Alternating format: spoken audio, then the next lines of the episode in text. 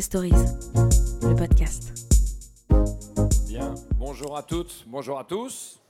Merci de nous avoir rejoints pour ce nouveau matin HEC en partenariat avec euh, Challenge, Publicis Media et le cabinet Bain et un grand bravo aux lauréats de la Fondation HEC. Aujourd'hui, j'ai l'honneur de vous offrir un Ricard, un vrai, un peu plus tôt qu'au moment habituel de consommation. Alexandre, vous êtes en effet le troisième représentant de la famille à diriger le groupe après votre grand-père Paul et votre oncle Patrick. Pernod Ricard a beau être le 15e capitalisation boursière de France, c'est encore, et à bien des écarts, une affaire de famille. D'ailleurs, les Ricards en sont toujours le premier actionnaire avec environ 14% du capital. Pourtant, votre nom était loin de suffire à vous assurer une brillante carrière dans l'entreprise. En dépit d'une excellente scolarité à l'ESCP, vous êtes reçu plutôt froidement par la DRH de Pernod Ricard lors de votre premier entretien. Ce n'est pas parce que vous êtes un Ricard que vous aurez un bon poste, vous a-t-elle dit d'emblée. La phrase vous a marqué et vous a d'ailleurs décidé à aller voir ailleurs. Ailleurs, ce sera chez Andersen Consulting aux États-Unis, et puis, pour compléter votre diplôme de l'ESCP, vous passez un MBA dans la prestigieuse Business School de Wharton en Pennsylvanie. Trois ans chez Morgan Stanley à Londres, avant de revenir en France, où vous intégrez enfin Pernod Ricard. Mais vous y entrez par la petite porte. Votre oncle Patrick veille à ce que vous ne bénéficiez d'aucun traitement de faveur. Vous démarrez donc en audit interne avant d'être envoyé à Dublin, puis en Asie pour gérer le duty free. En 2008, vous êtes nommé PDG de Irish Distillers et c'est à ce poste que vous vous faites vraiment remarquer en doublant les ventes du whisky Jameson. Ce succès vous ouvre les portes de la direction générale du groupe en 2011 et vous êtes nommé PDG trois ans plus tard. Vous avez alors tout juste 40 ans, ce qui fait de vous à l'époque le plus jeune dirigeant d'un groupe du CAC 40. L'entreprise a en effet intégré le fameux indice en 1987, étant devenue, sous l'impulsion de Patrick Rigard, un leader mondial des spiritueux. Mais si vous héritez d'un groupe puissant et très international, les défis sont tout de même importants. Vous subissez notamment le contre-coup d'une législation chinoise qui plombe les ventes de cognac sur ce marché très important pour le groupe. Et d'une manière générale, la croissance s'est un peu essoufflée. Vous lancez donc un grand projet de transformation visant à casser les silos internes en organisant l'entreprise autour des moments de consommation et non plus par catégorie de produits. Vous développez une stratégie ambitieuse dans la data, vous réussissez les acquisitions ciblées sur des niches rentables comme le mescal, Del Magway ou le whisky Smooth Ambler. D'une manière générale, vous insufflez un nouvel état d'esprit Ricard, bien en phase avec votre époque, un style qui conjugue humilité, proximité et audace. D'ailleurs, vos salariés vous appellent Alex et vous tutoient à travers l'open space où se trouve votre bureau. Ils ont même eu l'occasion de vous voir tout nu. C'est en effet en tenue d'Adam que vous êtes apparu dans une vidéo interne qui présentait la nouvelle campagne publicitaire de la marque Absolute, la vodka qui ne cache rien. Rares sont les PDG du CAC 40 qui poussent aussi loin le dévouement à leur entreprise.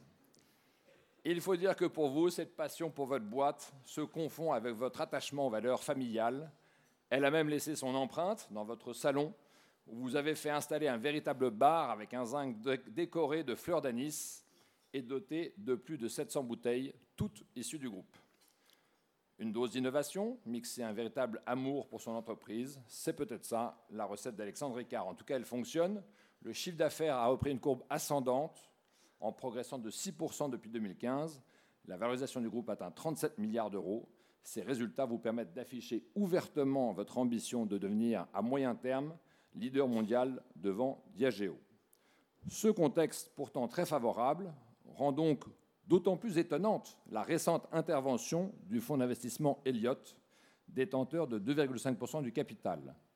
Le dirigeant de ce redoutable fonds activiste américain, Paul Singer, a en effet critiqué publiquement la gouvernance de l'entreprise et ses performances. Votre grand-père avait cette maxime Fais-toi un ami par jour. Nous vous souhaitons bon courage pour tenter de l'appliquer à Paul Singer et nous vous remercions une fois plus d'être là ce soir. aujourd'hui. À toi, Vincent.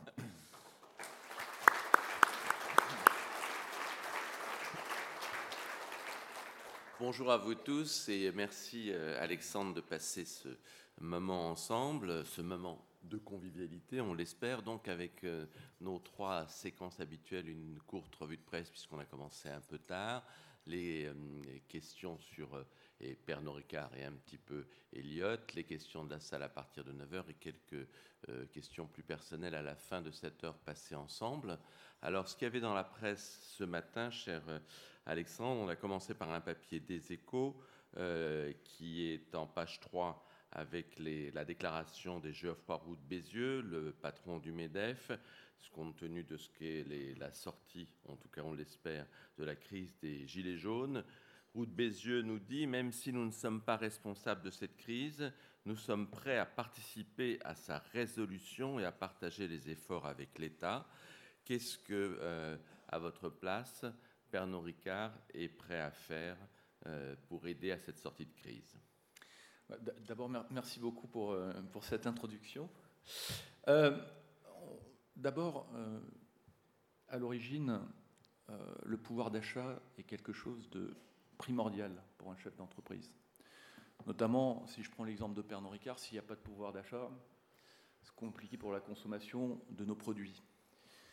Et euh, je milite en faveur, et Pernod Ricard milite en faveur de ce qu'on peut appeler le cercle vertueux de croissance, c'est-à-dire des augmentations de salaire, c'est-à-dire l'augmentation du pouvoir d'achat net, c'est-à-dire l'augmentation des prix qui en, qui en résulte, et donc euh, l'embauche.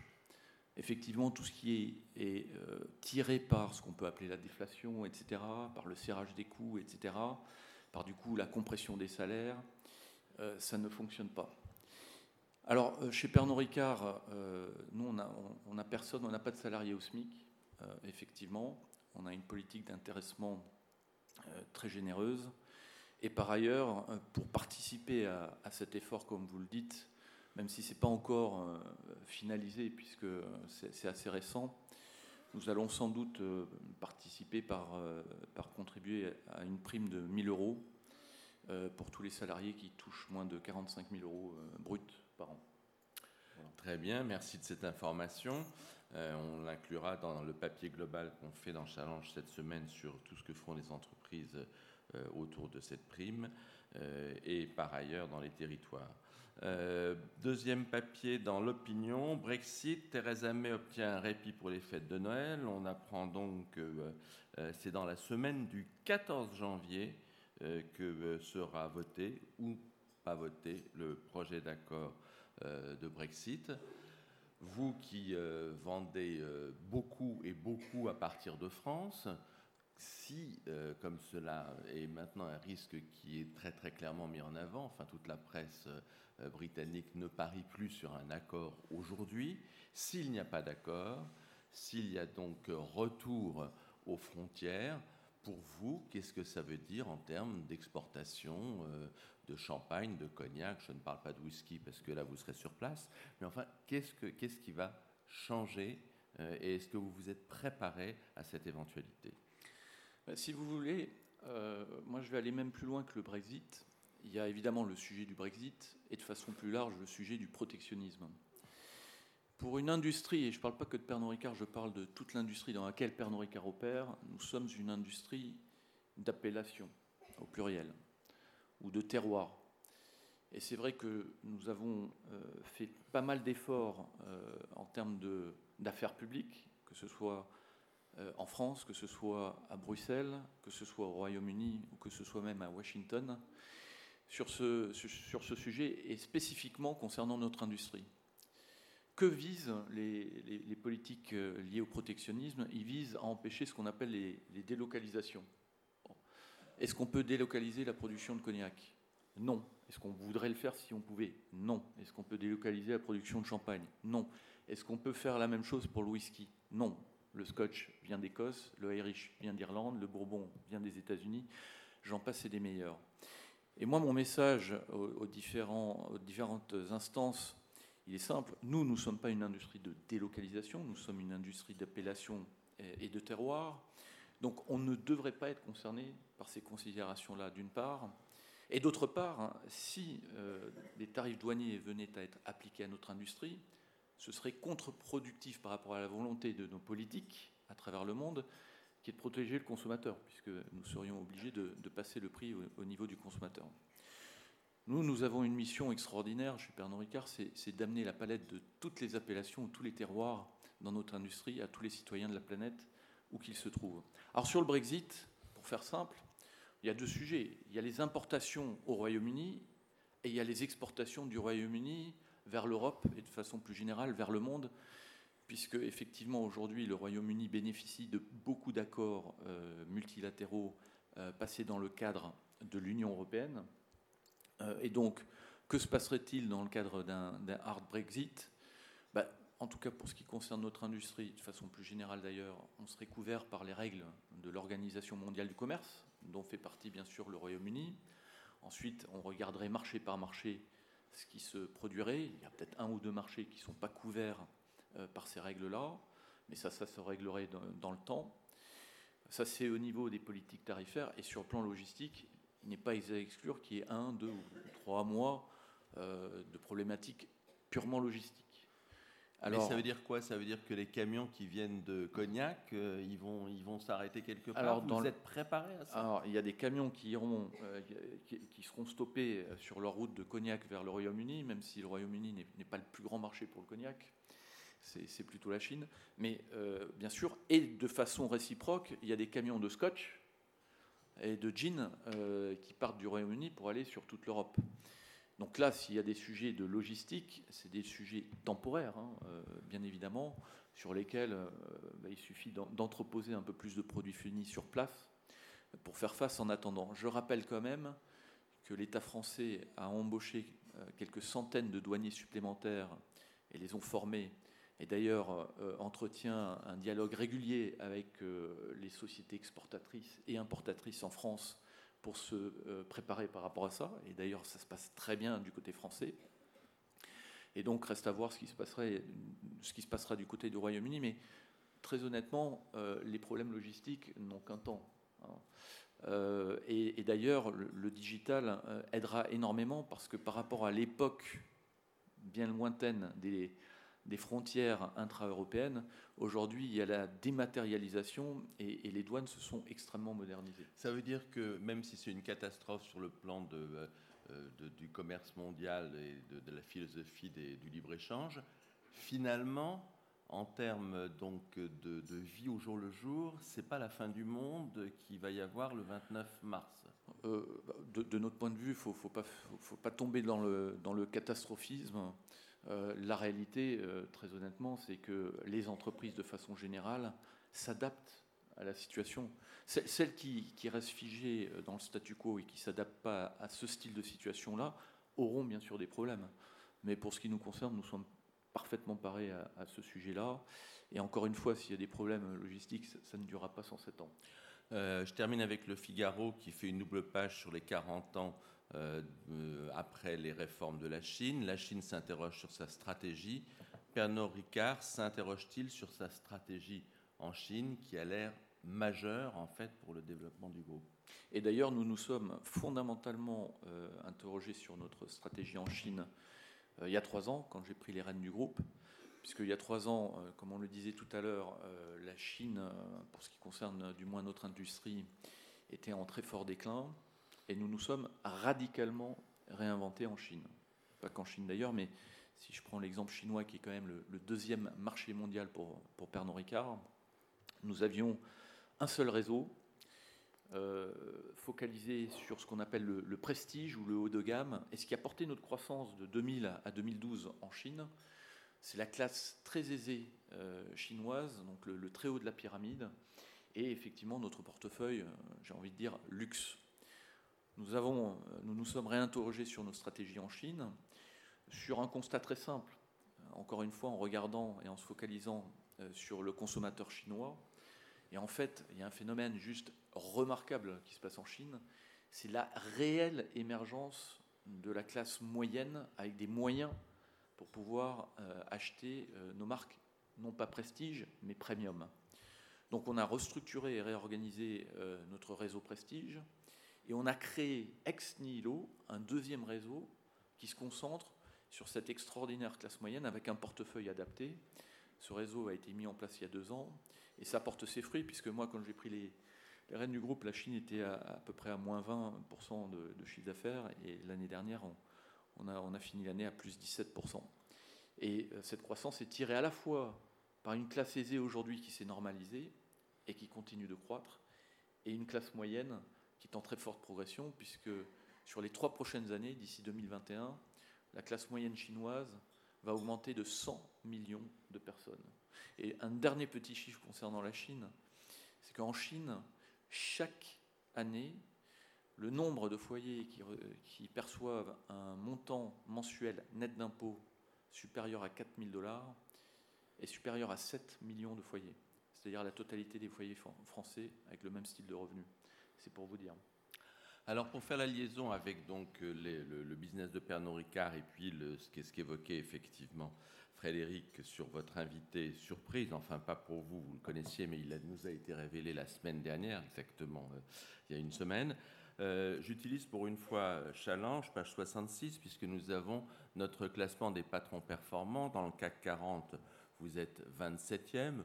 27e parmi les 40 meilleures entreprises de France, ce n'est pas la fin du monde, mais quand on regarde de manière un peu plus précise, on voit que vous avez surperformé votre secteur en termes de parcours boursier depuis trois ans, en gros depuis que vous êtes arrivé. Vous êtes à peu près euh, dans la performance moyenne sur le plan de la rentabilité des capitaux engagés, et par contre un petit peu faiblard au point de vue croissance, hein, donc dans la page 66. Euh, Est-ce que euh, ça correspond effectivement à ce qu'est euh, trois ans de gestion euh, Alexandre Ricard. Et quand le fonds Elliott arrive en disant que ça ne va pas euh, suffisamment vite, suffisamment bien, est-ce que d'une certaine façon, vous n'avez pas là un diagnostic qui montre qu'en termes de rentabilité, par exemple, vous êtes tout à fait au niveau? Moi, je, pars du principe qu'on peut toujours améliorer sa performance, et, ce, sur la durée de vie d'une organisation, c'est-à-dire de façon permanente. Je, je vais prendre, euh, j'ai vu ça ce matin, hein, euh, sur, sur, la croissance. Je reviens sur, il y a 4 ans, notre croissance était de 0. Il y a 3 ans, notre croissance était de 2, enfin 1,6. Il y a 2 ans, elle était de 3,6. J'arrondis à 4. Et sur l'année écoulée, elle était de 6. Oui, donc ça explique bien ce que je dis, c'est qu'en fait, nous, notre classement s'arrête fin 2017, donc le 6% de croissance n'est pas, voilà. pas pris en compte. D'ailleurs, avec 6, euh, nous faisons partie du premier tiers. premier tiers, on est numéro 1 ou 2 en termes de croissance du secteur. Et pour une raison très simple, je reviens sur mon exemple chinois. Euh, quand, on, quand on se réinvente en Chine pour effectivement bien capter cette extraordinaire tendance de classe moyenne, et qu'on fait de même en Inde, où, ce qui, est, notre troisième plus gros marché, où nous vendons à peu près un demi-milliard de litres de, de whisky euh, par an, un marché sur lequel j'ai donné les chiffres de la démographie chinoise, mais je vais en donner quelques-uns sur l'Inde. Chaque année, la population en âge de boire en Inde progresse de 20 millions. Sur un marché où les taux d'urbanisation, parce qu'en Inde, euh, notre réseau est essentiellement un réseau urbain, donc où les taux d'urbanisation explosent littéralement, et sur un marché où le PIB progresse de 6, 7 ou 8 selon, selon les critères ou les années, eh ben c'est un cocktail juste extraordinaire pour tirer la croissance euh, du groupe.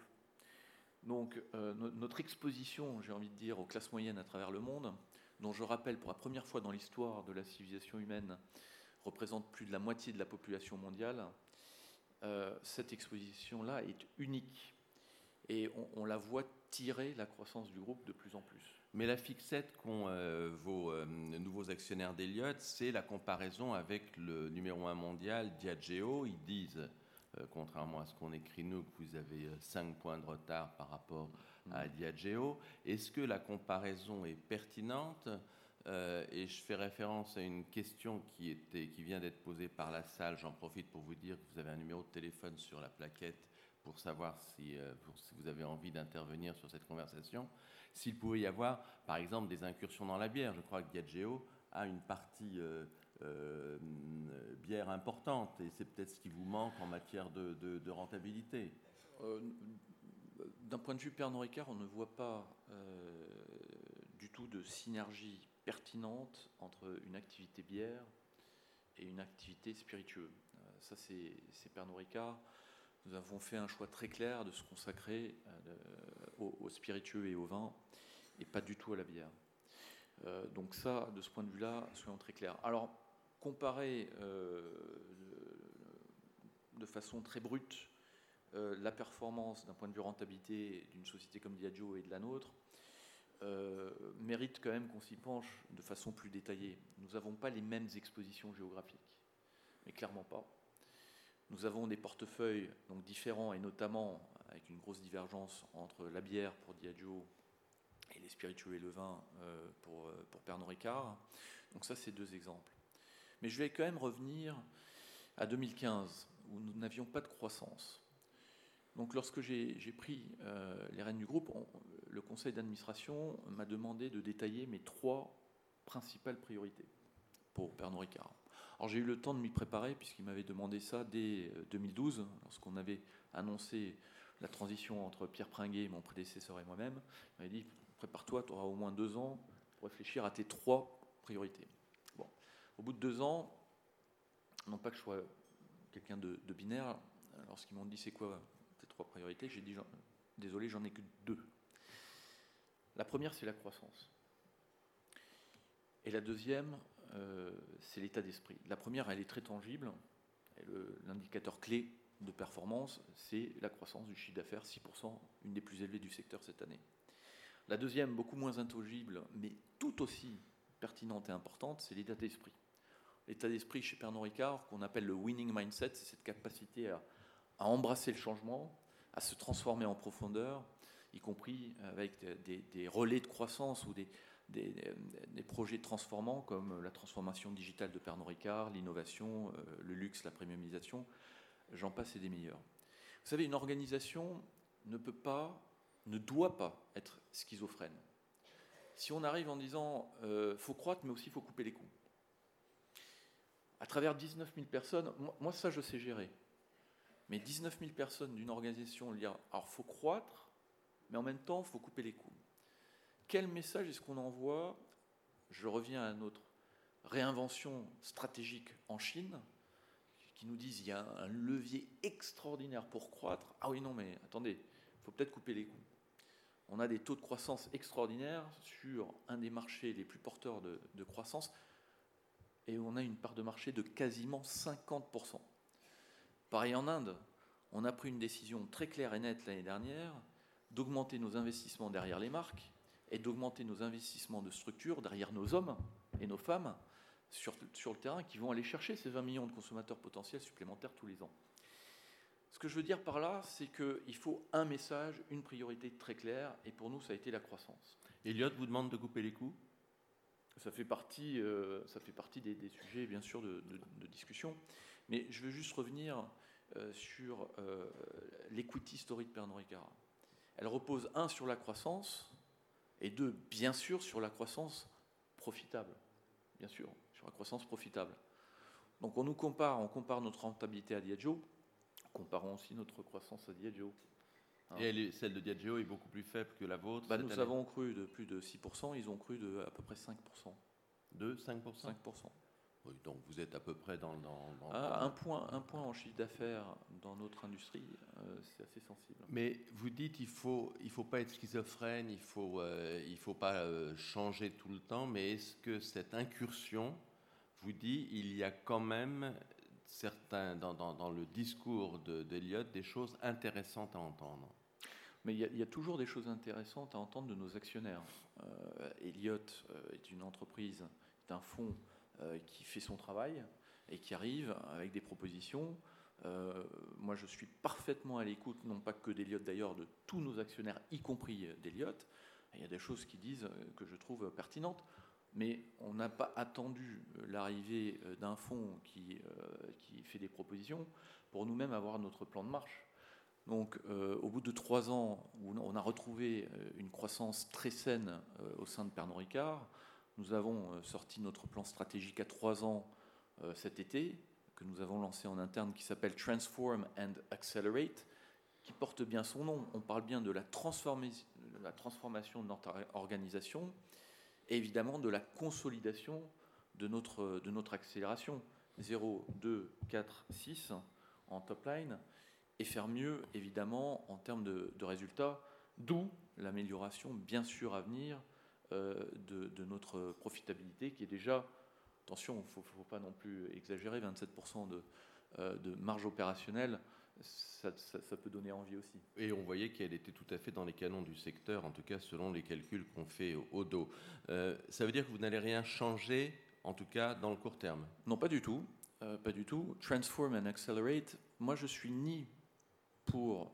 Non, mais changer dans, par rapport à ce que vous demande le fonds Elliott, pardonnez-moi. On vient de sortir notre plan euh, stratégique à trois ans en septembre, qui est un plan que je trouve très ambitieux, euh, un vrai plan de marche, euh, un plan qui, je reviens sur ma deuxième priorité, l'état d'esprit gagnant, je pense qu'il est un, plan gagnant qui va nous permettre de surperformer bien évidemment l'industrie. Euh, mais sur les changements, ce plan en fait partie. Je suis ni pour la révolution ni pour l'évolution, mais Pernod Ricard est en transformation permanente.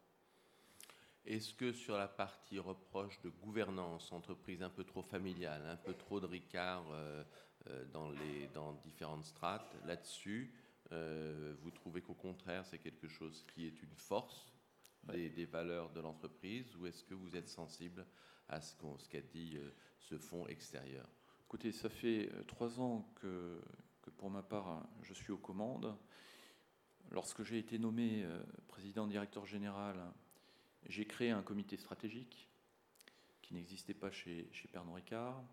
J'ai renommé le comité euh, de gouvernance et de nomination, le comité de gouvernance, de nomination et euh, de responsabilité sociétale, pour montrer l'importance aussi de la responsabilité sociétale. Et sur ces trois dernières années, chaque année, nous avons accueilli au sein de notre conseil d'administration des administrateurs indépendants, que ce soit Cory Sorensen il y a deux ans, que ce soit Anne Lange l'année dernière, ou que ce soit encore Patricia Barbizet cette année.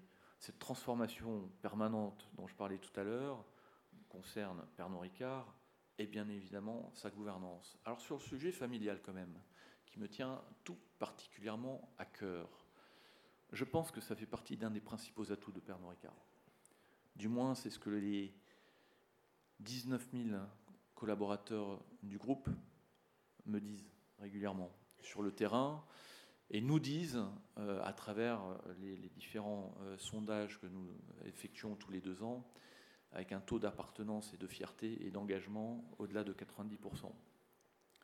Je crois que le, meilleur, équilibre que puisse trouver une organisation, c'est l'équilibre entre un, capitalisme familial, mais au sens vraiment noble du terme, c'est-à-dire la création de valeur dans la durée, la création de valeur soutenable, durable, qui est fondamentale. Euh, et on a la chance d'avoir un actionnaire de référence qui nous responsabilise. La famille, 14% euh, des, 15. des actions, 20% des droits de vote. Absolument.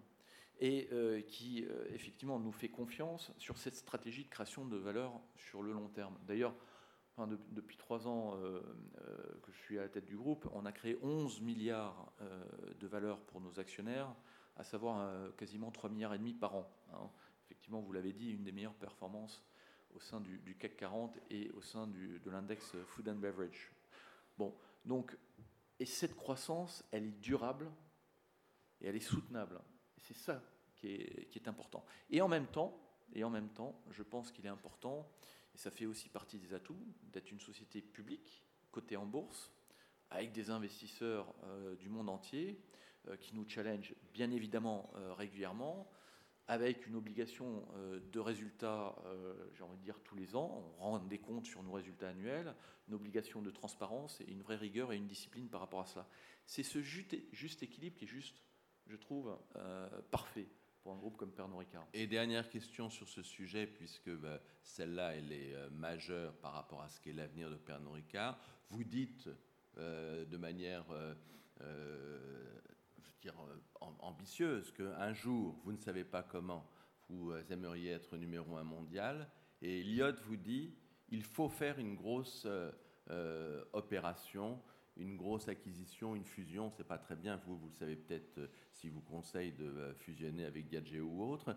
Mais par rapport à cela, par rapport à ce concept d'acquisition transformante, qu'est-ce que, quelle oreille vous prêtez à Elliott? Alors, je, reviens sur euh, ce, concept de numéro un mondial. c'est une ambition affichée très claire et nette. En interne, chez Pernod Ricard, ça va être la conséquence de notre vision.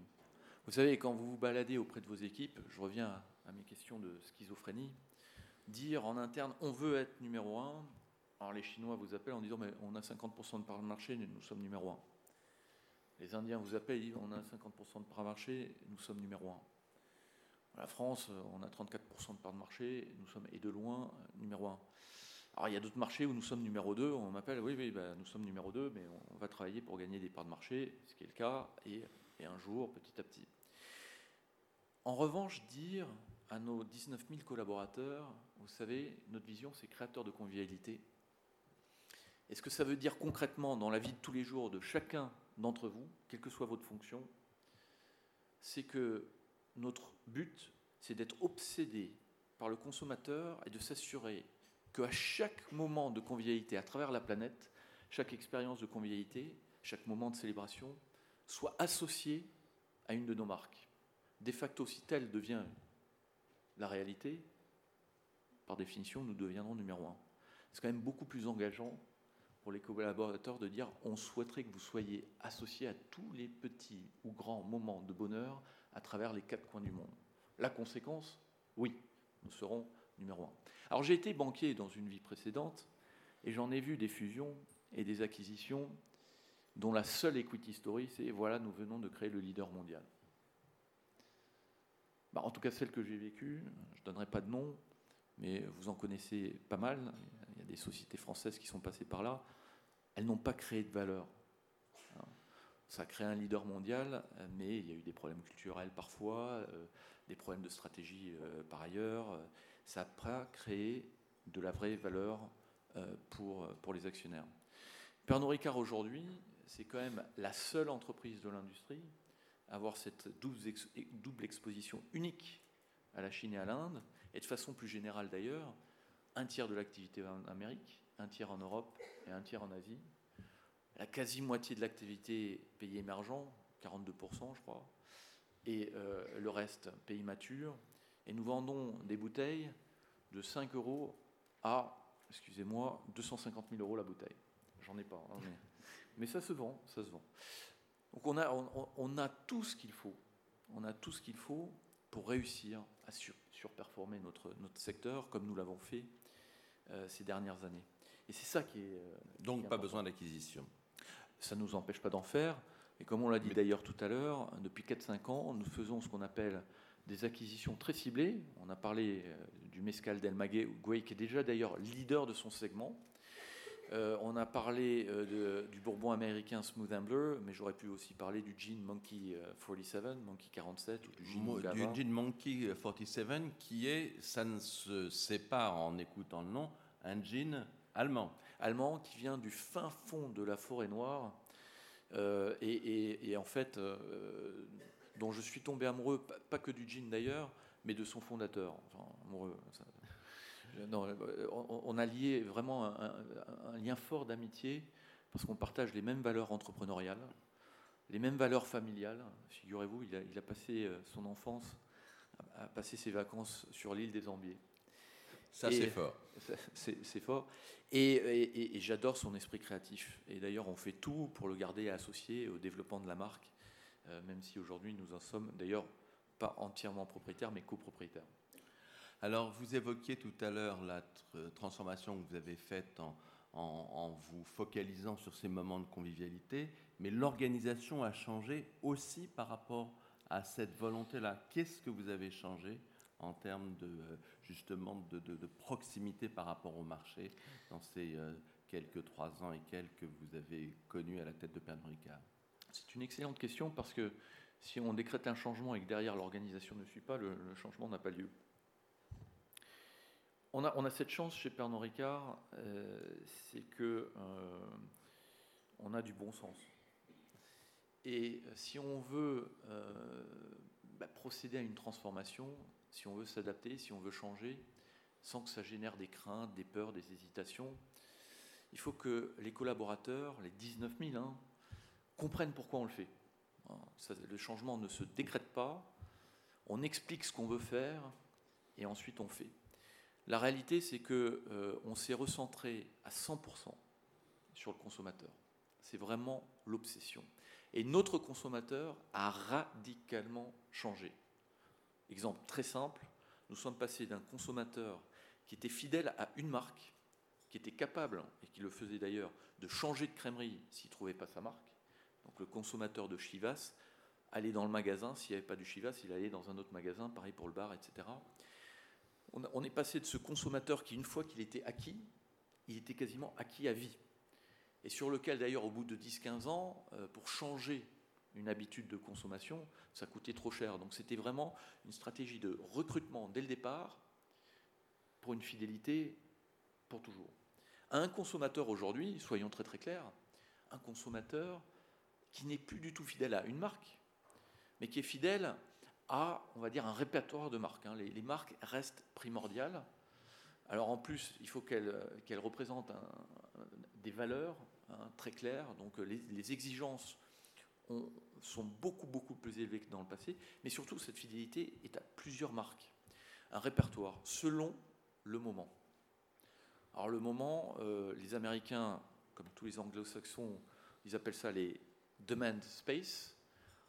Les Chinois appellent ça les MOX, Moments of Consumption, et nous, les Français, un peu plus romantiques, nous appelons ça les expériences de convivialité. Donc, je prends l'exemple français, euh, on a fait la même chose pour tous les marchés à travers la planète. Nous avons cartographié, marché par marché, tous les moments de consommation. Le principal moment, par exemple, en France, et de loin, c'est le moment apéritif. Et la principale marque au sein de ce moment, c'est Ricard, mais on a un portefeuille de marques qui peut cibler particulièrement ce moment. Donc à partir du moment où on a fait cette transformation philosophique, stratégique, qui est, on est passé d'une vision ou d'un point de vue très traditionnaliste de notre industrie par segment, tequila, gin, whisky, vodka, à une vision via le consommateur par moment de consommation, apéritif, festif, romantique, j'en passe des meilleurs, énergie, eh bien, on a transformé l'organisation. Donc le marketing n'est plus un marketing par segment, mais un marketing par, ben, il y a un chef de pôle festif, un chef de pôle euh, apéritif, un chef de pôle énergie, j'en passe des meilleurs. La route to market, nos réseaux de distribution euh, sont en train de se transformer. J'aime bien cette analogie. On passe de médecin généraliste à chirurgien très spécialiste. Donc, c'est-à-dire que la route to market va s'organiser par moment de consommation et par établissement. Établissement d'ailleurs, un gros changement grâce au digital. On est capable aujourd'hui de scanner tous les, tous les établissements de la planète. Je ne sais pas si le chiffre est, réel, d'ailleurs, il, met un peu, qu'importe. Je crois qu'il y a à peu près 4 millions de bars, restaurants, enfin d'endroits où on peut acheter des spiritueux dans, dans le monde. Il y en a 400 000 ça c'est l'univers qui nous intéresse le plus, on est capable de les segmenter par écoute sociale, via les réseaux sociaux, de les segmenter par moment de consommation, de savoir qui envoyait quand et avec quel portefeuille. Ça, c'est une transformation radicale. On, y reviendra avec des questions de la salle. J'en ai moi une dernière, d'ailleurs, qui m'est soufflée par SMS, euh, euh, euh, où on me demande qu'est-ce que vous voyez comme relais de croissance à l'extérieur des spiritueux? On a bien compris euh, Elliot va être déçu que c'est certainement pas la bière type Diageo. Il y a quelque chose qui me vient complètement à l'esprit parce que vous avez marqué une forme d'intérêt là-dessus, c'est le cannabis. Parce que c'est un marché qui arrive, vous avez des concurrents qui sont positionnés là-dessus. Euh, est-ce qu'effectivement, quand on, est euh, dans l'alcool, on peut se dire qu'on a une expérience pour vivre avec beaucoup de distance, avec le, sujet des, plaisirs et des addictions? On ne peut pas faire mieux que vous pour savoir ce qu'est la modération. Alors, euh, sur, euh, sur le sujet du cannabis, évidemment, j'ai été euh, très interrogé depuis, depuis 6-8 mois. Moi, d'abord, je reviens à mon obsession consommateur. La vraie question que nous devons nous poser, avant toute considération business, c'est la question qui est de savoir est-ce que la légalisation du cannabis peut avoir un impact disruptif, comme par exemple le digital, hein, sur notre industrie. Je pense qu'il est, fondamental qu'on se fasse une religion très claire sur ce sujet-là. Alors, d'abord, euh, la légalisation du cannabis euh, ne veut pas pour autant dire qu'on passe d'un État, donc euh, dans certains États aux États-Unis ou du Canada, où il n'y avait pas du tout de cannabis, à tout d'un coup, il y a du cannabis. Hein, la légalisation a une raison d'ailleurs, c'est que ça existait déjà, c'était toléré, et que donc aujourd'hui, certains États ont décidé de façon légitime, hein, avec leurs électeurs, de, légaliser ce, phénomène. Premièrement. Deuxièmement, donc nous, on analyse la data dans un certain nombre d'États aux États-Unis, au Canada, et à ce stade, on n'a aucun élément tangible euh, pour nous permettre de penser que ça peut cannibaliser la consommation de spiritueux. Sur le cannabis, il y a deux sujets.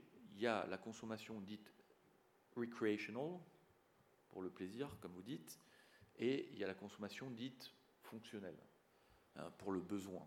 Hein. Euh, nous, on est vraiment sur la convivialité, le plaisir, et la question, c'est de savoir si ça, ça peut avoir un impact de cannibalisation. À ce stade, il n'y en a pas. Ensuite, se posera des questions euh, business, des, questions éthiques. Pernod est un groupe global, mondial. On opère directement dans 86 marchés, dont certains en Asie, où la consommation de cannabis est passible de la peine de mort, quand même, je tiens à rappeler. Hein. Donc euh, aujourd'hui, force est de constater que les concurrents qui ont investi euh, dans, le cannabis sont des concurrents très très américains, nord-américains, on va dire, que les, sociétés mondiales, pour le moment, ont une approche beaucoup plus prudente de la chose. Donc moi, je reviens en revanche à mes relais de croissance. On a déjà des relais de croissance au sein même de notre industrie. Je ne reviendrai pas sur la Chine et l'Inde, qui sont nos, relais de croissance actuels, à court terme, à moyen terme et à long terme. Je pourrais parler de nos relais de croissance à moyen terme sur lesquels nous investissons dès aujourd'hui, que sont par exemple l'Amérique latine, notamment avec le Brésil et le Mexique, ou encore l'Asie du Sud-Est, tout ce qu'il y a en fait entre la Chine et l'Inde. Et sans parler et ça fait partie des, euh, points forts justement d'un groupe avec un actionnariat familial où on peut même investir à 15, 20 ans, ce que nous avons fait en Chine et en Inde il y a 15, 20 ans, et ça porte ses fruits aujourd'hui, ce que nous faisons en Afrique subsaharienne, car nous voyons... Mais là, mais, là, on est dans des relais de croissance plus classiques et par rapport à la question qui était posée à l'intérieur. Et sur les relais de croissance moins classiques, euh, il y en a également c'est ce qu'on appelle l'expérience. Je vais vous donner juste un exemple, euh, parce que ça revient un petit peu sur, sur le cannabis. Je reviens sur mon, consommateur. Euh, la, consommation de cannabis répond à un, besoin consommateur ou un désir, on va dire consommateur, qu'on peut qualifier de altered state, un état un peu, un peu altéré. Il y a d'autres façons aussi d'adresser euh, ce désir qu'on fait et, qu'on teste euh, sur certains marchés, notamment au Japon, c'est la réalité augmentée. On arrive à faire visiter nos vignobles de champagne à des Japonais à Tokyo via la réalité augmentée. Il faut savoir que le, cerveau humain est tel qu'en moins d'une minute, je crois en moins de 50 secondes, on arrive à confondre la réalité réelle et la réalité virtuelle. Et à travers cette réalité augmentée, on arrive donc à faire euh, visiter nos, vignobles euh, champenois à des consommateurs à l'autre bout du monde. Ils peuvent même avoir euh, l'odeur, puisqu'il y, a aussi des choses olfactives qui, le permettent. Et finalement, ça se finit évidemment par euh, un, achat de bouteilles, les, paradis n'auront été artificiels que, jusqu'à un certain niveau, jusqu'au moment où on passe Évidemment. quand même en caisse. Hein. C'est quand même pour ça que nous sommes tous là ici. On va commencer avec les questions de la salle avec nos amis de Bain. C'est à vous la, première question. Bonjour Alexandre, j'ai une question un petit peu personnelle à vous poser.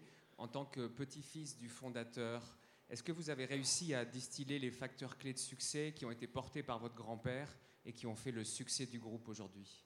Et est-ce que vous vous situez, vous, dans la droite lignée de cet ADN familial ou est-ce que vous avez des aspérités qui vous sont, euh, qui vous sont propres? Merci pour la question. Euh, j'ai eu cette chance, euh, je dis j'ai, mais en fait je devrais dire nous, toute ma génération, mes cousins et mes cousines, dont certains sont dans le groupe et d'autres au conseil d'administration, nous avons cette chance remarquable de connaître et de grandir avec notre grand-père, qui a beaucoup plus vu d'ailleurs grandir ses petits-enfants que ses propres enfants, parce que pendant que ses propres enfants grandissaient, lui, il était sur le terrain, nuit et jour, week-end inclus, euh, à, créer cette remarquable histoire euh, qui est Ricard. Et donc, euh, forcément, bah, ça m'a amené à beaucoup apprendre de lui. Je vais quand même donner une anecdote parce que c'est la première fois que je suis allé sur l'île de Bain avec, euh, avec mon grand-père, qui est une île qu'il a achetée dans les années, à la fin des années 50, il a fait faire une sculpture. Donc, quand on débarque sur l'île, sur le port, il y a cette sculpture, et j'étais tout gamin, et je vois la sculpture, je dis Ah, c'est superbe, papy. Il dit Est-ce que tu arrives à lire ce qu'il y a écrit dessus? Je dis Oui, il y a marqué Nul bien sans peine. Et euh, il me dit, tu comprends ce que ça veut dire? Je dis, bah oui, il faut, il faut travailler. Mais, lui dis-je, euh, c'est bien sympa le travail, mais, mais, il faut aussi beaucoup de chance, non? Il dit, oui, oui, tu as raison. 100% de travail, 20% de chance. Je dis, mais ça, ça fait 120%, papy. Il dit, ah, c'est bien, tu sais compter. mais euh, la deuxième et dernière anecdote, parce que c'est les deux qui m'ont le plus marqué. Tous les mardis, on allait aux Zambiers quand j'étais en vacances lui, il allait à la SA Paul Ricard, le, holding familial, euh, qui a d'autres activités euh, touristiques et autres. Il avait ses réunions comité de direction, il allait sur le terrain. Et après, en rentrant chez lui, on s'arrêtait toujours dans le casino Carrefour, au champ du coin, au Bossé et autres, pour visiter le rayon spiritueux. Et euh, ce jour-là, c'était la veille de la fête des pères, il était blindé. Donc il n'y avait pas que le représentant de la maison Ricard qui était toujours là. On sait pourquoi. Mais il y avait tous les représentants de toutes les maisons concurrentes, dont euh, celui de la maison Ricard. Donc évidemment, on, va le voir, il y a du monde, tout le monde achète pour la fête des pères, du Ricard, du whisky, etc. Et là arrive le chef de rayon spiritueux, qui va directement saluer en premier, avec un grand sourire, le représentant de la maison Ricard, qui était fier de lui présenter mon grand-père. Et après, en partant, mon grand-père me dit, est-ce que tu sais pourquoi, partout en France, à chaque fois, le chef de rayon du magasin va d'abord saluer le représentant de la maison Ricard? C'est évident. Ricard est la première marque, tout confondu d'ailleurs, en GD. C'est toujours le cas aujourd'hui. C'est vrai, mais c'est pas pour ça. Ah bah c'est parce que c'est celui qui va le plus. C'est vrai, mais c'est pas pour ça. Bon bref. Après le jeu des devinettes, il m'a dit, euh, mais c'est simple, c'est celui qui a toujours le sourire et qui pose toujours des questions. Faites-vous un ami par jour. Comment va ta femme? Comment va ton fils? Est-ce que ça t'a plu Etc. Ça, c'est resté aujourd'hui. Je pense que le, principal point de l'ADN de Pernod Ricard qui vient de mon grand-père, c'est cet engagement lié à cette fierté d'appartenance au groupe qui est très très forte, cet esprit d'entreprise, cette volonté d'ailleurs, notre dernier rapport annuel ne porte pas ce, titre-là pour rien, qui s'appelle The Extra Mile. C'est quand le représentant Ricard est toujours là, alors que les concurrents sont partis pour aller se coucher, rentrer chez eux. Et lui, il le fait avec le sourire parce qu'il a envie. L'état d'esprit d'entreprise, cette volonté d'aller plus loin que les autres, c'est toujours le cas. Et c'est toujours le cas parce que je m'efforce de distiller ça à travers les équipes, et mon grand-père disait toujours, c'est pas un homme qui réussit, c'est une équipe. Sans équipe, il n'y a rien. Chez nous, on a des marques magnifiques, mais sans les bonnes équipes, ces marques seraient à rien. Et donc moi, je suis là aussi pour défendre mes équipes. Pour les challenger, elles adorent ça, les équipes, être challengées. Pour se réinventer, elles adorent ça, se réinventer à partir du moment, et je reviens sur le bon sens chez Pernod Ricard qu'avait mon grand-père. À partir du moment où on comprend que le consommateur a changé, on change avec lui nos amis de Publicis Média pour la deuxième question. Bonjour. Euh, vous êtes un pionnier de la transition numérique. Alors, euh, au-delà euh, d'être un levier de business et de premiumisation, le digital aussi vous permet de mieux connaître vos consommateurs, grâce aux données que vous recueillez, vous analysez. Vous parliez des réseaux sociaux tout à l'heure. Alors, euh, à l'heure d'une méfiance généralisée sur, euh, l'exploitation des datas, est-ce que euh, cette notion de responsabilité qui fait intrinsèquement partie de votre culture, eh bien, est-ce que cette notion de responsabilité, elle s'étend maintenant sur l'exploitation que vous pouvez en faire et la confidentialité que vous devez garantir sur les données de vos consommateurs? Alors d'abord, il y a des réglementations qui, euh, qui, implique nécessairement, et je pense notamment à RGPD, euh, la confidentialité euh, de la data, mais je vais sur le mot de, responsabilité. Nous sommes la première industrie, et là je parle de l'industrie au sens large du terme, qui inclut d'ailleurs la bière, bière, vin et spiritueux, donc tout ce qui est lié directement à l'alcool, nous sommes la première industrie à travers une association dont euh, nous faisons tous partie qui s'appelle IARD, I-A-R-D, International Alliance for Responsible Drinking. nous sommes les premiers à avoir signé un accord cadre avec les principaux acteurs euh, des réseaux sociaux et du digital, à savoir Facebook Instagram, Google slash YouTube, euh, Snapchat et Twitter cet accord cadre euh, vise euh, à promouvoir euh, très clairement la promotion responsable de nos produits. On le faisait déjà dans le monde des médias traditionnels. Nous le faisions déjà sur le plan numérique, mais il faut quand même savoir que plus de 90%, je ne connais pas le chiffre exact, mais à mon avis c'est, même beaucoup plus que ça, du contenu produit sur nos marques et les marques de nos concurrents le sont par des consommateurs. Et ensuite, ces messages sont véhiculés euh, à travers les différents réseaux sociaux, réseaux sociaux ce qui fait que sans l'appui et la participation des principaux acteurs en matière digitale, cette politique-là avait ses limites dans le monde d'aujourd'hui. Eh bien, nous sommes la première industrie, et je suis sûr que du coup d'autres vont suivre, à avoir signé euh, cet accord cadre, et, et je m'en félicite.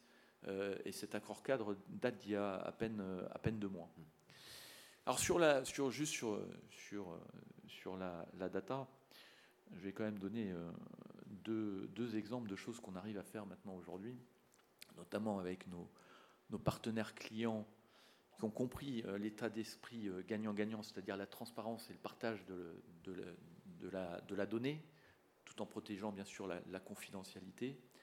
Nous, nous, arrivons vraiment à engendrer beaucoup de chiffres d'affaires supplémentaires. Exemple, en Chine. Nous avons un partenariat avec un, grand acteur local. Nous avons euh, vu que, en fait, dans les grandes villes, les principales villes chinoises, euh, nos consommateurs euh, se faisaient livrer en moins de 20 minutes nos bouteilles. Et donc, lorsqu'ils organisent une petite soirée entre amis, moment de consommation qui, s'appelle soirée entre amis, ils commandent sur leur smartphone une bouteille.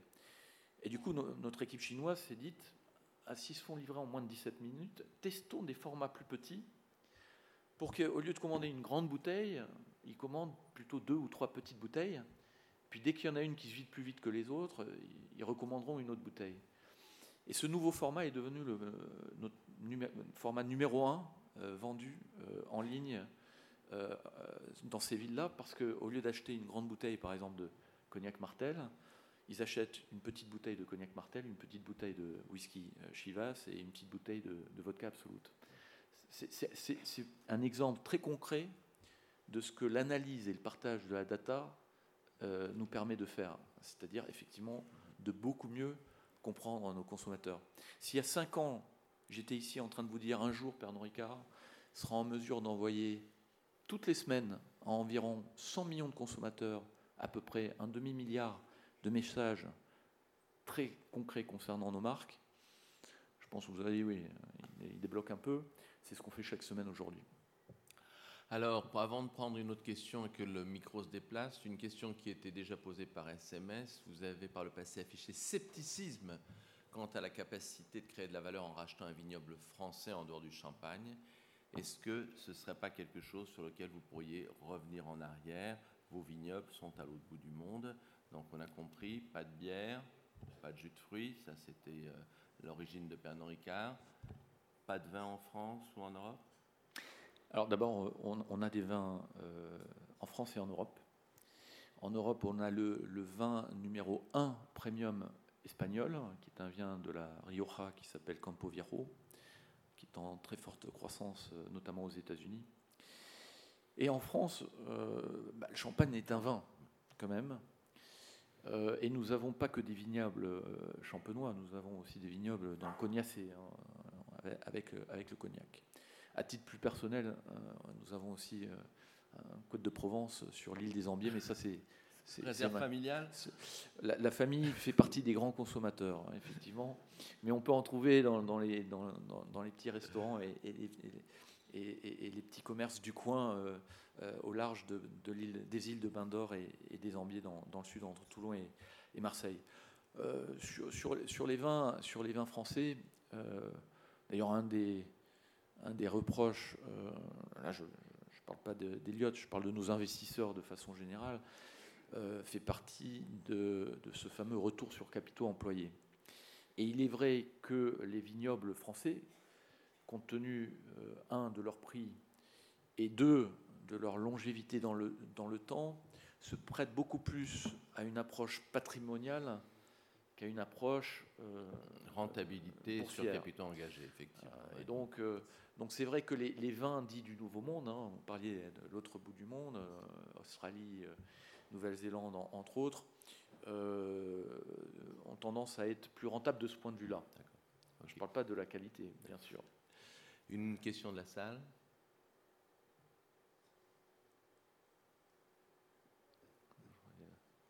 Ah, le micro a du mal à venir. Il vient jusqu'à vous. Merci. En ayant la gentillesse de vous présenter, s'il vous plaît. Euh, Monsieur Ricard, euh, je suis passionné de vin et d'alcool et je suis collectionneur de vin depuis très longtemps, mais ma femme, malheureusement, ne partage pas cette passion et elle m'envoie par mail tous les jours euh, les articles scientifiques français et américains euh, qui lient alcool et santé, et plus particulièrement alcool et cancer. Quelle est la position de votre groupe sur ce sujet? Nous, nous avons une position très claire euh, qui se résume peut-être en, en, un mot, la consommation responsable, la responsabilité. Nous, nous sommes des, fervents défenseurs de la consommation dite modérée, de la consommation de fêtes dites conviviales. Vous savez, notre vision, j'en parlais tout à l'heure, c'est créateur de convivialité. Il n'y a pas de convivialité avec l'excès. Nous sommes les premiers, les premiers, et de fait sans doute les plus crédibles, lorsque l'on dit l'abus d'alcool est très, très, très nocif pour la santé. J'étais, il, y a deux ans, j'y vais chaque année, mais il y a deux ans, je me suis fait interpeller euh, par une association. Euh, euh, chaque, année, on, signe un engagement avec un des plus grands réseaux étudiants en Europe qui s'appelle Erasmus sur ce qu'on appelle le Responsible Party, les soirées responsables. donc, en fait, on forme un groupe, un noyau dur d'étudiants à ce qu'on entend par consommation responsable, de façon à ce qu'ensuite eux puissent disséminer à travers leur réseau, leurs amis, etc., le principe même de la consommation responsable. Il faut savoir que les étudiants sont plus enclins à s'écouter entre eux-mêmes qu'à écouter des, adultes qui viennent euh, leur, euh, leur, professer des, leçons. Nous, on croit beaucoup à l'éducation, à la, à la euh, communication et ensuite à la responsabilisation. Et ce programme, par exemple, fonctionne particulièrement bien. Je me suis fait interpeller par quelqu'un. Moi, je suis monté sur scène et j'ai dit, vous savez, L'abus d'alcool peut vous tuer. Vous buvez trop, vous conduisez à accident, euh, vous êtes alcoolique à terme, vous pouvez avoir une cirrhose de foie ou un cancer, etc. etc. Et derrière moi arrive quelqu'un d'une association qui dit Mais il est en plein conflit d'intérêts, lui. Quelle est sa, sa légitimité? Lui, son but, c'est de faire du volume. Alors je suis revenu sur scène, j'ai dit elle, elle est payée pour le dire. Moi, je ne suis pas payé pour le dire, mais je le dis. Parce que c'est vrai. Parce que c'est vrai. Alors, euh, les études, euh, soyons très clairs, et euh, je partage les conclusions, l'abus d'alcool est nocif. Sur la consommation modérée, alors ensuite il y a des débats sans piternel sur qu'est-ce qu'on entend par modéré. La consommation modérée, aujourd'hui, euh, honnêtement, il y a des populations, il y a eu des benchmarks de fait entre des populations qui ne boivent pas une goutte d'alcool et des populations qui boivent de façon très modérée. il se trouve que euh, dans ces cas-là, il se trouve que la population qui boit légèrement ont des, des, espérances de vie légèrement supérieures. Donc il faut juste faire attention. Moi, je suis là, et, je suis là pour le très long terme. Hein. Je, Pernod Ricard, la consommation modérée, ça fait partie de notre ADN et de créateur de convivialité. Et pour ce que, euh, moi, mon message d'ailleurs à chacun d'entre vous, qui dépasse juste ce, débat sur est-ce que tout ou rien, hein, parce que effectivement, dans, l'alcool, comme dans tellement d'autres sujets, de plus en plus d'ailleurs de sujets d'actualité, c'est le tout ou le rien, c'est les extrêmes. Moi, je suis effectivement, et c'est ce qu'il y a de plus dur, pour trouver le juste équilibre le bon équilibre. Et le bon équilibre, c'est comme dans tout dans la vie. Je me fais souvent, on pose souvent la question que pensez-vous euh, de l'équilibre euh, work-life balance, la vie et, le travail C'est vrai que cette question me choque, parce que le travail fait partie de la vie. En tout cas, quand on a la chance d'avoir un travail, ça fait partie de la vie. Moi, je suis pour l'équilibre de la vie. Et l'équilibre de la vie, c'est à chacun de le trouver. C'est où on place le curseur pour la famille, pour les amis, pour le sport, pour les hobbies, pour la convivialité, etc. etc. Et cet équilibre-là, il n'y a pas une formule magique. Cet équilibre-là, c'est comme l'ADN, il y a autant d'équilibre qu'il y a de personnes sur la planète. Il faut juste trouver le bon alignement de tous ces curseurs-là qui prolongera et qui fera de chacun et de chacune d'entre nous avoir une vie heureuse et la plus longue possible. Une euh, dernière question de la salle avant de passer à la séquence personnelle, monsieur là-bas. Jean-Claude Rivalan, Alain Auvry. Euh, on a parlé un peu de, développement sur, euh, sur, le vin. Envisagez-vous un développement sur le moutai, un produit chinois qui commence apparemment à arriver, y compris dans les bars les plus prestigieux à Paris? Alors, il faut, il faut peut-être nous dire euh, ce qu'est cet alcool merveilleux. Alors, Maotai, en fait, c'est une marque, euh, d'ailleurs la première, euh, de Baiju. Hein, le Baiju, c'est un alcool chinois, en fait, à base de, riz ou de céréales, donc très, très local. Il se trouve qu'on avait un, un Baiju il y a quelques années, et on a fait le, le, choix de, de, le vendre parce qu'on n'y arrivait pas. La réalité, euh, c'est que euh, le, le, Baiju en Chine, c'est une histoire de deux mondes. C'est de très très grandes marques chinoises nationales qui couvrent tout le territoire chinois et qui sont d'ailleurs euh, protégées par, par le pays. Et ensuite, une, une somme assez large de marques très régionales. on a tenté, on n'y est pas arrivé. Euh, je ne dis pas qu'on ne retentera pas un jour. Euh, je ne sais pas. C'est pas moi qui déciderai. Nous sommes un groupe décentralisé. Nos équipes chinoises euh, revoient ça et se réinventent et réinventent leur stratégie régulièrement. Et peut-être qu'un jour elles diront ah là c'est peut-être le bon moment. En attendant, au lieu d'investir dans le dans en Chine, on a fait le, choix plutôt d'investir dans le vin en Chine, domaine dans lequel on a en plus un savoir-faire ce qui nous permet en plus, la Chine c'est l'hémisphère nord, l'Australie, le Pacifique, euh, l'hémisphère sud. Donc euh, nos, experts euh, en viticulture d'Australie et de Nouvelle-Zélande passent de l'hémisphère sud à l'hémisphère nord tous les six mois. Et c'est une expérience familiale pour eux, ils, partent avec leur famille, assez remarquable. Donc c'est des vraies synergies de partage d'expertise, de, savoir-faire. Donc on a, on a fait ce choix-là. Alors Alexandre, on termine d'habitude donc cette heure passée ensemble par euh, quelques questions plus personnelles et je vais commencer par euh, quelque chose qui n'est pas du tout une question business. Hein. Je reviens sur Elliott, mais simplement le jour où euh, vous les avez reçus, je crois que c'était en novembre, vous connaissez leur background, des actionnaires activistes, coriaces. Est-ce que vous aviez la trouille? Je, les je les ai reçus le 22 à 18h précise. 22 novembre. Oui. Euh, Déjà, vous vous en souvenez bien. Hein, je, vais vous dire pourquoi. C'est pas parce que je les ai vus. Ça va être très personnel ce que je vais vous dire. Euh, c'est parce qu'à 15h17 précise, j'ai accueilli dans ma famille euh, une nouvelle venue. Donc j'ai eu une fille le 22 à 15h17. Et ils ont eu de la chance, Elliot, parce que bah, l'accouchement s'est bien passé, sinon ils ne m'auraient pas vu. Il faut savoir prioriser les choses dans la vie. Donc non, j'ai vécu un, moment passionnant à 15h17. Et euh, donc à 17h45, euh, une fois que tout était euh, parfaitement bien, etc., j'ai embrassé ma femme, j'ai embrassé ma, fille et je leur ai dit je reviens, j'ai un petit truc. j'ai un petit truc. Et, voilà. et donc je suis allé au bureau, je les ai reçus, je les ai bien évidemment écoutés. encore une fois, vous savez, Pernod Ricard, nous sommes un groupe convivial, ouvert et à l'écoute. À l'écoute à la fois de nos consommateurs, tout d'abord, de nos collaborateurs, bien sûr, et évidemment euh, de nos actionnaires. Euh, en fait, nous sommes à l'écoute de toutes les parties prenantes et nos investisseurs en font partie.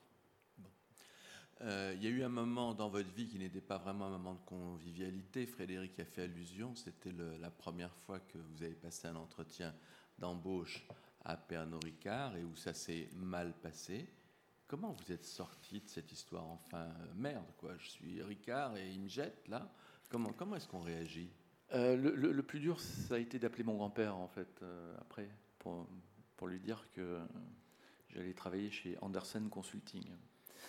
En fait, c'est sans doute, euh, enfin, c'est très clairement, sur le plan professionnel, la meilleure chose qui me soit arrivée, très honnêtement. Je pense que si en 96 j'avais rejoint Pernod Ricard, je ne serais pas ici euh, devant vous et je ne serais pas patron du groupe. En 96, je mourais d'envie de rejoindre le groupe. Et effectivement, euh, j'ai eu l'impression d'une douche froide. C'était un DRH d'ailleurs, pas, pas, une DRH, qui m'a envoyé un mail hier. Euh, alors il est à la retraite depuis, belle lurette. Il est, est maintenant président de l'amicale des anciens de Pernod Ricard et, il m'a envoyé un mail hier. Je n'ai pas encore eu le temps de répondre. Euh, j'ai reçu beaucoup de mails. Euh, au nom de l'amicale de tous les anciens, concernant la, petite histoire. Euh, un mail extraordinaire. Il faut savoir que ce, DRH, Bernard Casal, qui est quelqu'un de remarquable, je pense qu'il l'avait fait exprès, et bien lui en a pris. Huit ans plus tard, lorsque j'ai renvoyé à nouveau mon, CV, euh, évidemment euh, upgradé, et ma lettre de motivation à mon oncle. Il a retransmis le, dossier à son DRH. C'était la même personne en 2003. Et cet entretien-là de 2003, c'est évidemment euh, beaucoup mieux passé celui de 96.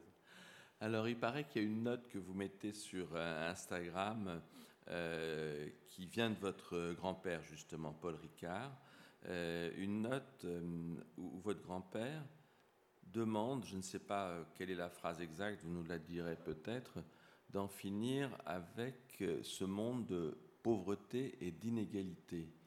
ça veut dire que d'une certaine façon, Paul Ricard était une forme de gilet jaune avant l'heure Vous savez, lorsque bah, Paul Ricard était un artiste, euh, et, très jeune, il a fait les beaux-arts, il peignait, et son père lui a dit c'est pas avec ça que tu vas boucler tes fins de mois. Bon, donc travaille. Et donc il a lancé, euh, in fine, il a lancé Ricard, et, sa vision, en fait, c'était pas de faire Ricard une multinationale, etc. Ça, l'est devenu. Hein. C'était plus une conséquence. Euh, je reviens sur mon point numéro un qu'une vision. Lui, il avait une vision assez remarquable qui était très humaine, certes intéressée, mais c'était la suivante. Il voulait que chacun des collaborateurs de la société Ricard soit propriétaire de sa maison et de son toit. Moi, je lui avais posé la question, mais pourquoi, pourquoi? Il dit, c'est simple, lorsqu'on est propriétaire de chez soi, on fait attention à chez soi, on est fier, on est engagé et on est responsable. Et du coup, on est motivé. Et lorsqu'il a euh, pris sa retraite, entre guillemets, euh, de façon un peu prématurée, en 68 d'ailleurs, euh, où il n'en pouvait plus de la technocratie, de la bureaucratie, enfin, je ne vais pas refaire l'histoire, 100% des collaborateurs de la société Ricard étaient propriétaires. À propos de propriété, vous nous avez dit un jour, je suis propriétaire d'Action Pernod Ricard, mais je ne sais même pas ce que ça représente, je ne les vendrai jamais. Qu'est-ce que ça veut dire, cette euh, réaction justement par rapport à ce qu'est euh, ce patrimoine, à la fois que vous avez et que vous n'avez pas? Ben Voilà, c'est comme une maison où on va, on va continuer à rajouter peut-être une chambre, on va continuer à construire, hein, c'est comme un édifice, mais euh, après moi, il y en aura d'autres. Et, et moi, j'estime, j'ai refait faire rééditer la biographie de mon grand-père qui s'appelait La passion de créer je l'ai fait réécrire par, par quelqu'un qui est bilingue mais qui est américain. Parce que 85% des collaborateurs de Pernod Ricard ne parlent pas le français et que je voulais que, ce soit, que cette histoire, les collaborateurs du groupe la, la comprennent. Parce que c'est une, histoire absolument euh, remarquable. Et euh, à la fin de ce livre, j'ai demandé à ce qu'il y ait un épilogue. Et l'épilogue, c'est la fable de La Fontaine. Et juste avant, il y a un petit écrit de mon grand-père qu'il a écrit sur un petit bout de papier, un espèce de post-it, en ces derniers jours de ma vie, etc., l'année où il est décédé. N'oubliez pas que le travail est un trésor. Et il fait référence à la fable de La Fontaine du laboureur et de ses enfants. Voilà un peu la, la philosophie, euh, non pas la mienne, mais de toute ma famille. Frédéric À moi de conclure cette matinée pour euh, un exercice habituel de synthèse. Le groupe que vous avez repris il y a trois ans à peine a donc pour ambition d'apporter toutes les appellations de vins et spiritueux de tous les terroirs à tous les citoyens du monde. Vous êtes satisfait de votre portefeuille de marque actuel qui vous permet de vendre des bouteilles de 5 à 250 000 euros, on a retenu le chiffre, et vous écartez l'intérêt de la bière, voire du cannabis, qui est loin de la consommation responsable que vous appelez de vos voeux. Vous vous appuyez pour croître sur la formidable expansion des classes moyennes dans le monde, plus de 1 habitant sur 2, notamment en Chine, vous avez revu le portefeuille de marque, et en Inde, où vous bénéficiez des 20 millions de consommateurs en âge de boire supplémentaire chaque année. Résultat, la croissance s'accélère de 0 à 6% vous doublez Diageo. Mais comme vous le dites, on peut toujours améliorer sa performance. Non pas sous la pression de tel ou tel actionnaire, qui d'ailleurs ne vous empêchera pas de voir votre fille, mais dans le cadre d'un plan stratégique à trois ans. Entreprise à la fois familiale et publique, vous visez l'équilibre entre la course de haie des résultats annuels et le marathon de la performance durable. Vous assumez l'ambition d'être numéro un mondial, non pas pour l'aridité du chiffre, mais pour l'émotion du résultat, être associé à tous les moments de convivialité dans le monde. Vous vous appuyez pour cela sur vos 19 000 collaborateurs, souvent challengés, mais toujours fortement engagés et animés du willing mindset à l'image de votre grand-père, dont on vous sent toujours très proche, travailleur inlassable. Ce matin, vous avez su créer ce moment de convivialité et je suis sûr que vous vous êtes fait de nombreux amis dans la communauté HSC. Merci.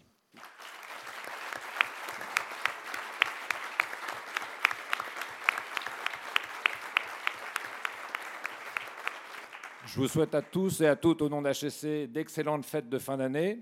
Et on vous retrouve avec Vincent Beaufils avec plaisir dans cette même salle le 9 janvier où nous recevrons Yannick Bolloré. Merci.